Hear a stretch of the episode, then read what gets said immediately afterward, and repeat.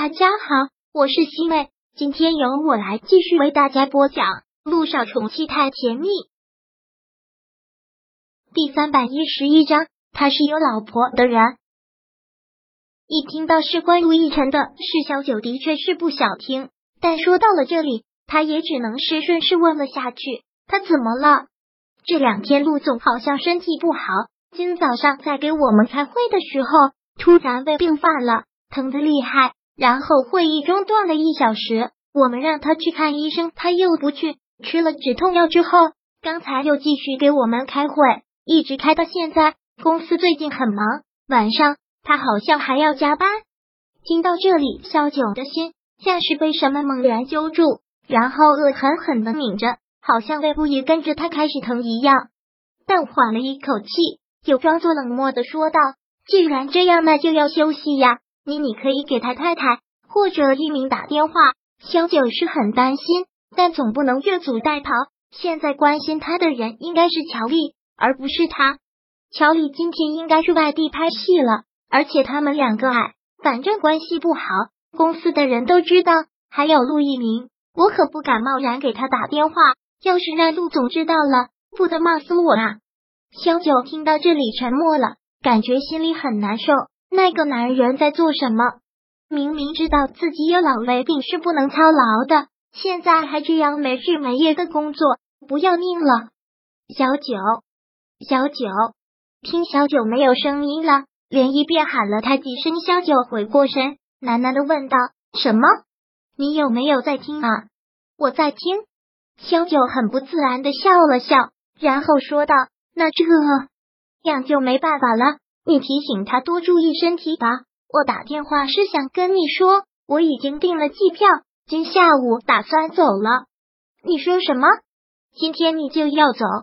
对啊，在这边也没什么事了，国外那边还有工作，所以依依，等下次有机会，我再好好的跟你聚一聚。你怎么这么着急走啊？你回国我就见了你一次，本来打算这两天忙完公司的事，再跟你约一约呢。林毅一听他现在就要走，真的是心情不好。来日方长，我就算在国外，我们也可以随时联系。那那你确定不给陆总打个电话？他最听你的话了。如果你给他说，他肯定会去医院的。我给他打电话。萧九听到这个还觉得挺好笑的。这样的话，如果用我来提醒，会不会太奇怪了？他是有老婆的人。什么时候需要我来关心？你真的不关心他了？再怎么说，他都是小雨滴的父亲呀。连毅不知道怎的，可能这些年一直在陆续传媒，跟他接触的也很多。这两年其实连依能感觉得出来，他过得一点都不好。依依，你还真是个重色轻友的家伙，现在思考问题都是站在他那一边了。你说的没错，他是小雨滴的父亲。所以，小雨滴关心他理所当然，但我只是他的前妻。如果我做了不在我感情范围之内的事，惹得他现在的老婆不高兴，那我是不是很蠢？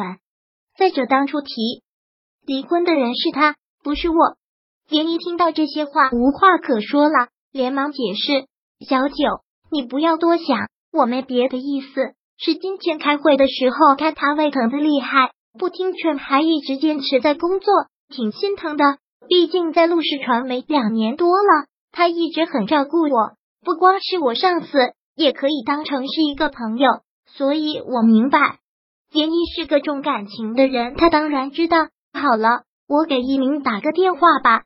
好，连依应了一声，然后又连忙问：“你今天下午就走吗？几点的飞机？我看看能不能忙完这点工作过去送你。不用。”我们两个不用拘礼于这些，赶紧忙吧。等我到了美国，给你打电话。好，萧九放下电话之后，犹豫了那么几秒，然后拿出手机来给陆一鸣打去了电话。陆一鸣接电话很快，一接起来脱口而出：“嫂。”当喊出这个字的时候，陆一鸣很尴尬的笑了。不好意思，叫习惯了，还是叫你萧九吧。好，找我什么事？萧九给他打电话挺意外的，毕竟两年了也没联系，他们两个关系纽带就是陆亦辰。既然他们两个离婚了，如果再联系，倒是也挺怪的。你现在在光明医院吗？没有。杜一鸣说道：“我现在在外地，有一个交流会。是小雨滴出现什么问题了吗？”一听他在外地萧九，也就不便再说下去。如果再跟他说陆亦辰的事，他也只能是跟着担心。是小雨滴有点反复发烧，想再带他到医院看一看，所以问问你在不在。小九又忙说：“不过你忙就好了，他是普通感冒，也没什么大问题。”那好，小雨滴有什么情况，你再随时跟我联系。说完这句话，陆一鸣又觉得可笑了。小九现在就是一家私立医院的院长，小雨滴的情况自然也不用他操心了。就这样，那你忙吧。小九挂断了电话，他没想到这么不巧，乔丽去外地拍戏了。现在陆一鸣也不在光明医院，他还是了解陆亦辰的，就因为他了解，才不由得担心那个男人要是真学起来，真工作起来是不要命的。怎么了？看他这么心神不宁的样子，萧谈问了一句。小九掩饰的一笑，摇了摇头，没什么。时间差不多了，那我们走吧。哦，好。小九应了一声，机械就跟着他往外走。萧谈将行李都放在了后备箱，萧九带着小雨滴上了车。上车之后，小雨滴一直嘟着嘴，我都还没有跟爹地告别呢。要是让他知道我不告了二爹，他肯定会伤心的。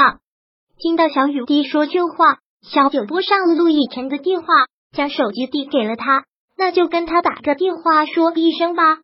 好，小雨滴拿过了手机，听到里面的嘟嘟声，小九的心也特别的紧张。他害怕还是关机，或者没有人接，但这次他接了。喂，爹地！一听到陆亦辰接电话了，小雨滴很兴奋。你终于接电话了，我昨天一直给你打电话，你都没有接。第三百一十一章播讲完毕。想阅读电子书，请在微信搜索公众号“常会阅读”，回复数字四获取全文。感谢您的收听。